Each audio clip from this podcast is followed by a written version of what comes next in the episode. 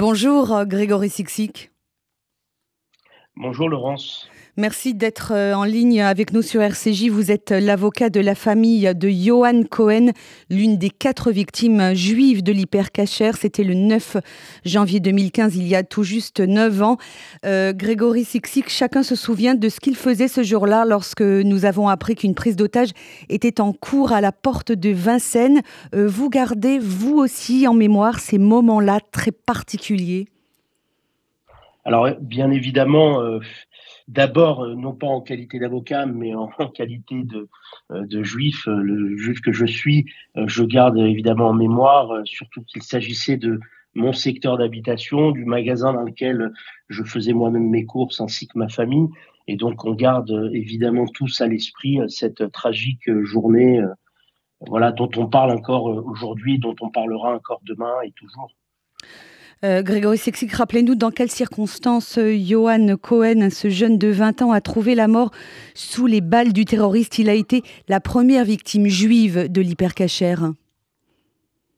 Effectivement, euh, une particularité désastreuse qui a été extrêmement compliquée d'ailleurs pour la famille Cohen.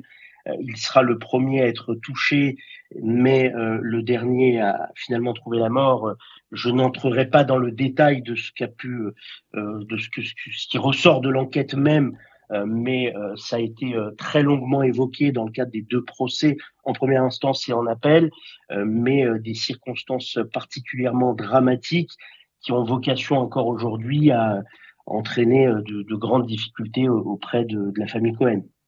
Johan euh, Cohen, euh, on, s'en souvient, Grégory Sixi, qu'il était euh, employé de l'hypercachère, mais c'était également, il faisait ce travail pour financer, je crois, ses études et aider sa famille. Effectivement, Johan était un jeune garçon. Je n'ai pas eu cette chance et l'honneur de le connaître avant les événements de, janvier 2015. mais c'était un très jeune salarié euh, plus jeune victime d'ailleurs de euh, l'hypercachère, euh, qui était ambitieux, qui était à l'époque en couple, qui avait tout l'avenir devant lui et qui a vu sa vie et celle de toute sa famille bouleversée et, anéantie ce jour-là. finalement, j'ai pu le connaître notamment à travers sa famille, à travers son père Eric Cohen, qui m'a beaucoup beaucoup parlé de lui, qui me parle encore de lui euh, aujourd'hui. Et euh, j'ai compris qu'il s'agissait d'un jeune garçon avec beaucoup d'ambition et, beaucoup, beaucoup de, de, de, bonnes avec des, aspects de sa vie assez extraordinaires. Il était très dévoué dans le cadre de son travail. Il était euh, très apprécié de l'ensemble du personnel d'hypercachère, très apprécié aussi de la clientèle et, et avec voilà énormément d'ambition et, beaucoup d'avenir malheureusement, qui ont été mis en péril ce jour-là. Euh, Grégory Sixic, vous êtes euh, euh, très rapidement devenu l'avocat de la famille Cohen, en, particulier du père de Johan, Eric Cohen. Comment est-ce qu'on accompagne une famille aussi douloureusement et violemment frappée par le destin? Alors, effectivement, c'est une question qui est, qui est importante, parce que je suis avant tout avocat euh, lorsque j'interviens dans l'intérêt euh, de, la famille Cohen et euh, notamment aussi d'Eric Cohen. Donc je suis cet auxiliaire de justice qui permet à la famille finalement de d'accéder au service de la justice. Mais je ne suis pas qu'avocat, je suis aussi de confession juive, je suis un homme, un humain qui a aussi son ressenti personnel. Donc l'accompagnement se fait à différents niveaux. Euh, s'agissant de toute la procédure d'instruction qui a été particulièrement longue, euh, bah, on a eu de cesse d'accompagner la famille euh, sur différentes périodes, mais je crois que le plus compliqué a été ensuite les procès, donc en première instance, avec un procès qui a duré grosso modo plus de trois mois et demi, voire quatre, puisqu'il y a eu, des, comme vous pouvez, comme vous, vous, le rappelez certainement, qu'il y a eu de longues suspensions dues euh, au Covid euh, à l'époque.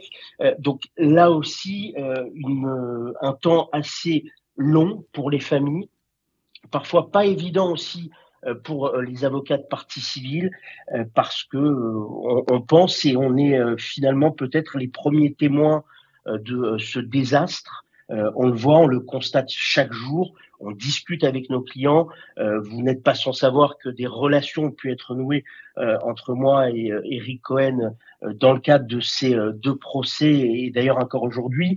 Et finalement, je suis aussi le témoin de ce désastre intrafamilial dans lequel finalement aujourd'hui les familles ont beaucoup de mal, en tout cas s'agissant des parents, ont beaucoup de mal à, passer à autre chose. Euh, et, et, c'est souvent le terme qui me vient à l'esprit lorsque je pense aux parents de euh, Johan Cohen. Euh, ce sont des survivants.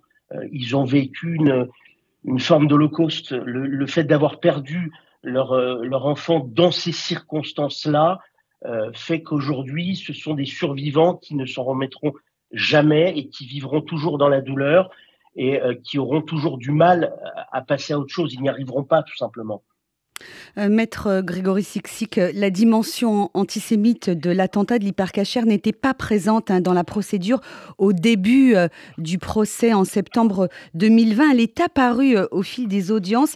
Est-ce que c'est une victoire pour les partis civils que vous représentez que cet antisémitisme féroce d'Ekwachi de Koulibaly ait été reconnu dans l'arrêt de condamnation? Et puis ce n'était plus un sujet lors du procès en appel il y a un peu plus d'un an maintenant alors effectivement, lorsqu'on se réfère à l'ordonnance de mise en accusation qui avait été rendue par le magistrat instructeur, le, caractère antisémite était euh, évoqué, mais euh, n'était pas central dans le euh, débat, en tout cas s'agissant de l'ordonnance de mise en accusation.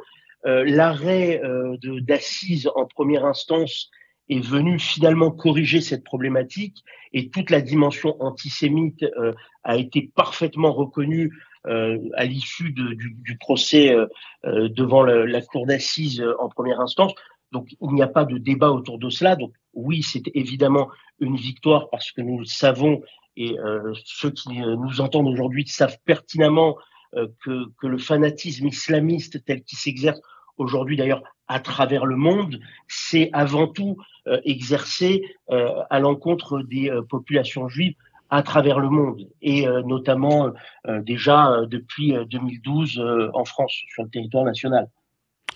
dernière question, Maître Sixic. lors du, procès en 2020, on, avait parlé d'un procès hors norme, d'un procès historique. Est-ce que vous diriez qu'il y a un avant et un après d'un point de vue judiciaire et d'un point de vue, j'ai envie de dire, de la reconnaissance de cet antisémitisme qui nous vient de l'islamisme radical? Alors évidemment qu'il y a un avant et un après, euh, et je crois d'ailleurs que euh, euh, d'un point de vue alors judiciaire, ça je peux l'affirmer, aujourd'hui il y a un traitement particulier sur tout ce, ces types de dossiers, sur toutes ces attaques terroristes que connaît la France depuis de nombreuses années, mais surtout depuis 2015. donc il y a eu des changements au niveau du traitement judiciaire de ces dossiers. Il y a eu des changements législatifs aussi, puisqu'on a vu apparaître notamment euh, des infractions euh, qu'on a euh, pu aussi voir dans le cadre des différents procès lorsqu'on parle d'associations de malfaiteurs terroristes. Donc la législation a évolué, les services d'enquête ont évolué, les techniques d'investigation ont évolué, et puis je crois aussi surtout que les mentalités ont évolué, c'est-à-dire qu'on a moins de difficultés aujourd'hui à, pointer du doigt le mal le mal qui euh, pèse aujourd'hui sur, euh, sur notre territoire national, mais aussi finalement sur l'ensemble de, de, enfin, à l'international. Et mm. quand je parle de mal, c'est ce, cet islamiste, islamisme barbare qui s'exerce à travers le monde. Et ce qui permet aujourd'hui de constater que les mentalités ont évolué. les gens pointent du doigt ces difficultés-là, ces problématiques-là, et j'espère que euh, ça, ça, se poursuivra dans l'avenir. Donc oui, c'est un procès historique parce que le premier procès, le premier grand procès euh, d'attentats islamistes sur, euh, euh, sur le territoire national, on a connu d'autres procès depuis. Euh, des instructions sont toujours en cours sur des dossiers, notamment d'associations de malfaiteurs terroristes. Donc malheureusement, c'est une actualité qui va se poursuivre, en tout cas une actualité judiciaire. Et j'espère qu'évidemment, euh, les, euh, les pouvoirs en tireront euh, toutes les conséquences nécessaires. Merci euh, Grégory Sixic, merci infiniment d'avoir été euh, en ligne avec nous sur RCJ en ce neuvième anniversaire de l'attentat de l'hypercachère. Je rappelle que vous étiez, vous êtes toujours l'avocat de la famille de Johan Cohen, euh, la première victime juive de cet attentat. Merci beaucoup et à très bientôt sur RCJ. Je vous en prie, bonne journée. Au revoir.